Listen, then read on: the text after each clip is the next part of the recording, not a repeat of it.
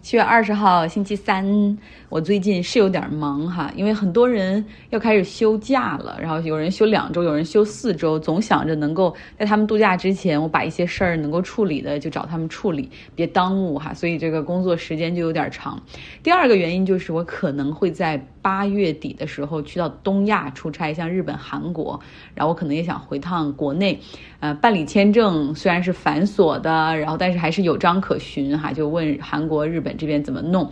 啊，那至于回中国的这个行程计划，因为涉及到一个行程码的问题，简直就像天书一样，有点不可知、不可预测性。作为一个在加州的常住居民，按理说应该在这边的中国领馆来申请行程码，但是因为我后面要去韩国几天，然后还要再去日本待两周。我到底是不是应该就应该在日本的，什比如东京的使馆来进行申请？这个可行吗？我是不是需要两个行程码？等于等于说所有的一切都是未知哈。要打电话也是没有人接，没有人可以给你一个解释的情况。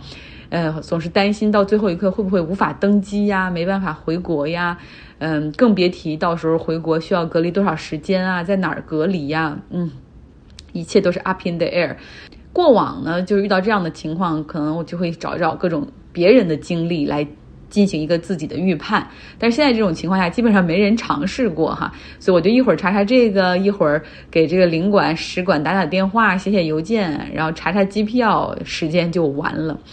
Pre-pandemic，在疫情之前，那个时候想想，人真的是很幸福，不论是出差、度假，都是那么的自由，机票也很便宜。我记得那时候我父母来看我，一个人往返的机票都只有五百美元，那现在单程可能都要三千美元，这还是最便宜的。我看从八月底，如果从旧金山直接飞上海的飞机票，经济舱可能是八千美元左右。哎。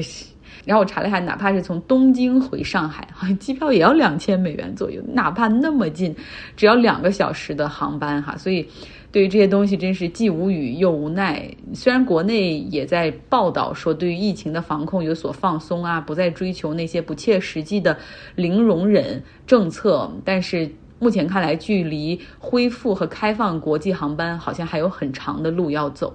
那更别提一些地方还出现了什么撬门进行入户消杀哈，我觉得确实还有很长的路要走。好，节目开始，今天我们就围绕着一个地方来说哈，德黑兰，伊朗的首都，在这里即将召开一场峰会。像俄罗斯总统普京是远道而来，同时抵达德黑兰的还有土耳其总统埃尔多安。届时呢，这个峰会的主题将围绕着叙利亚展开，所以叙利亚的总统阿萨德也是过来了哈。那这个就很有意思了。上周美国总统拜登首次在他的任期内出访中东，去了以色列、巴勒斯坦还有沙特，并且在红海召集了一个海湾地区和阿拉伯的峰会。除了聊原油之外，也就是美国带着他。这些小弟盟友们畅聊一下地区形势。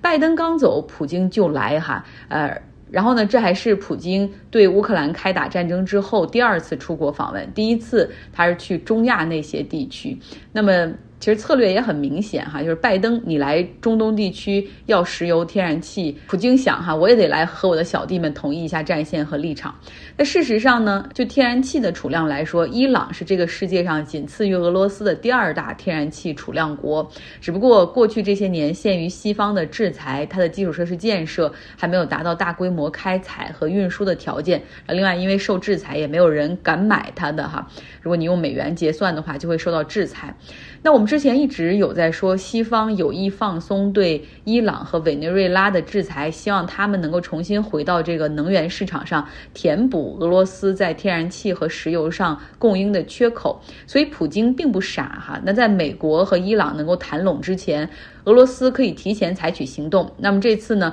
他就带来了这个俄罗斯天然气公司和伊朗的国家石油天然气公司签署了一个四百亿美元的合作大单，哈，说要共同开发六个油气田的天然气。当然，这还只是一个 M O U，就是一个备忘录，没有约束力的。也就是如果不投了，也就不投了，嗯，但是这个至少是一个很好的信号哈，对于伊朗来说是一个好消息。毕竟呢，在拜登上周的中东之行，不论是和以色列的会谈，还是和沙特的，呃，伊朗都能够读出这两个美国最重要的盟友非常反对他们松动对伊朗的制裁。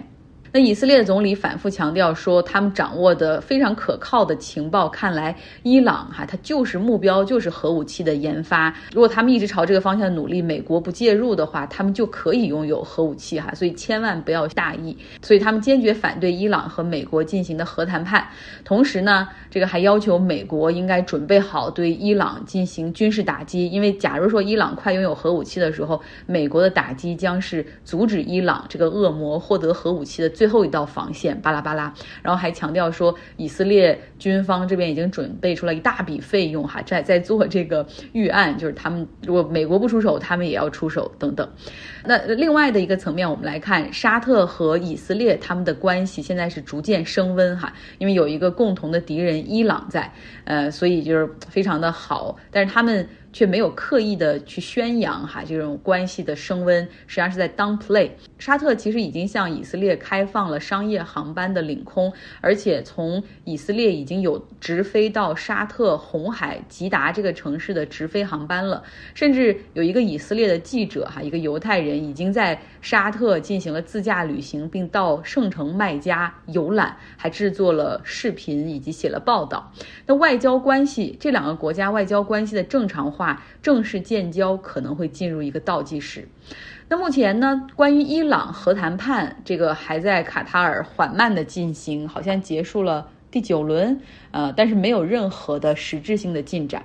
此时的伊朗也很清楚哈，这个前景到底是怎么样的，所以当。普京抵达伊朗的时候，伊朗最高领袖哈梅内伊还是携总统莱西哈，就是和这个普京见面，哇，非常的开心，呃，还和普京进行了握手。不要小看这个握手的这个动作，据说因为 COVID-19 的病毒年岁已高，身体并不是很好的哈梅内伊已经很久很久没有和外国的来客握手了。那说到握手这个环节，让我想起拜登去沙特访问哈和。沙特的王储，也这个国家的实际控制者本·穆罕默德·萨勒曼见面的时候就没有握手，而是进行了一个 fist bump，碰了一下拳头哈。然后这个白宫的新闻发言人怕大家忽略了这一点，还特意强调说，啊，就是拜登对本·萨勒曼还是非常有态度的。对于他涉嫌下令杀掉。华盛顿邮报的记者卡舒奇，拜登是耿耿于怀。那这件事儿他也在会议中提起哈，所以他们见面的时候，拜登特意选择了不跟他握手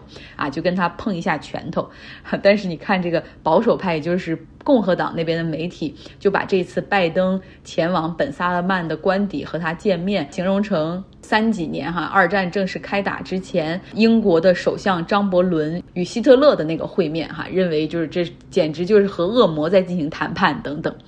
但我想说，别忘了特朗普任期之内，他更是完全不顾及卡舒奇这个案件哈，那和沙特王储本萨勒曼的关系蜜里调油。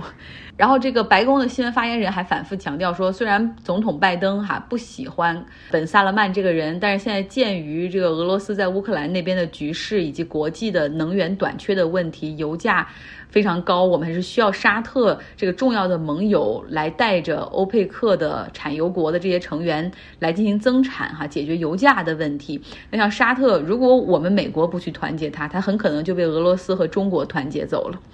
那我们再说回到德黑兰，土耳其的总理埃尔多安也到了伊朗哈，然后这个普京还说感谢埃尔多安在这段时间里面不断的去帮助斡旋哈，尤其是帮助这个联合国协调俄罗斯和乌克兰的粮食运送。其实，在这一点上还真得夸一下埃尔多安。我们都知道，因为很多国家它是依赖于从乌克兰的这种欧洲粮仓所出口的这些粮食度日的哈，所以现在因为这个战争导致一些非洲地区。已经有这种饥荒的迹象。所以土耳其就出面哈，帮着谈判，然后斡旋，甚至愿意出兵护送。呃，另外呢，因为土耳其还掌握着黑海进入地中海的这个出海口，所以他们可以方便的对于一些货轮进行检查。然后土耳其方面就发现了有一艘俄罗斯的货轮，上面装载的实际上是乌克兰产出的粮食，也就是说非法的在持有和运输以及准备贩卖啊这个乌克兰的粮食。所以土耳其很强硬哈，把这艘俄罗斯的货轮。给扣留了。那么说回到这个峰会的主要内容，叙利亚。那在叙利亚问题上，埃尔多安到底有什么样的立场？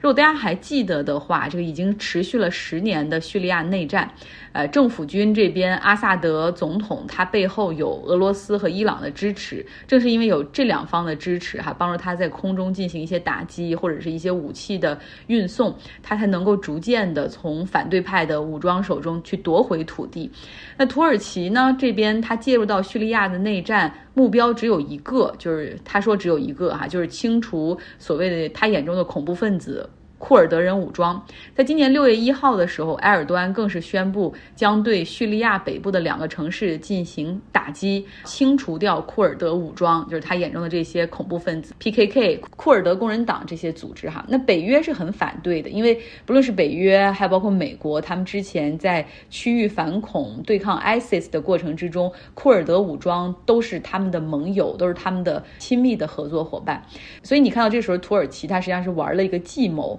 在芬兰和瑞典宣布将加入北约的时候，土耳其就非常高调的哈站出来坚决反对，然后就是别跟我谈没用哈，因为你们是支持恐怖分子等等。后来双方坐下来谈之后，肯定是进行了一些利益交换或者口头承诺。土耳其方面最后松口哈，就是同意芬兰和瑞典加入北约。那想必是土耳其得到了北约的默许，可以对叙利亚这两个城市的库尔德武装进行打击哈，所以。有有，我们之前有一个听众留言说的很对哈，就是在这个过程之中，其实库尔德人的利益再次被出卖了。土耳其的诉求呢，就是要在叙利亚北方的这两个城市附近建立起一个三十公里长的一个安全区，呃，然后另外他们还会在这个边境地带去建立起难民营来安置已经进入到或者是即将进入到这个土耳其的叙利亚难民，因为这两个国家是接壤的。那么作为支持阿萨德政府的。伊朗和俄罗斯，他们自然是反对这个土耳其进行对这两个城市的军事打击，理由就很简单，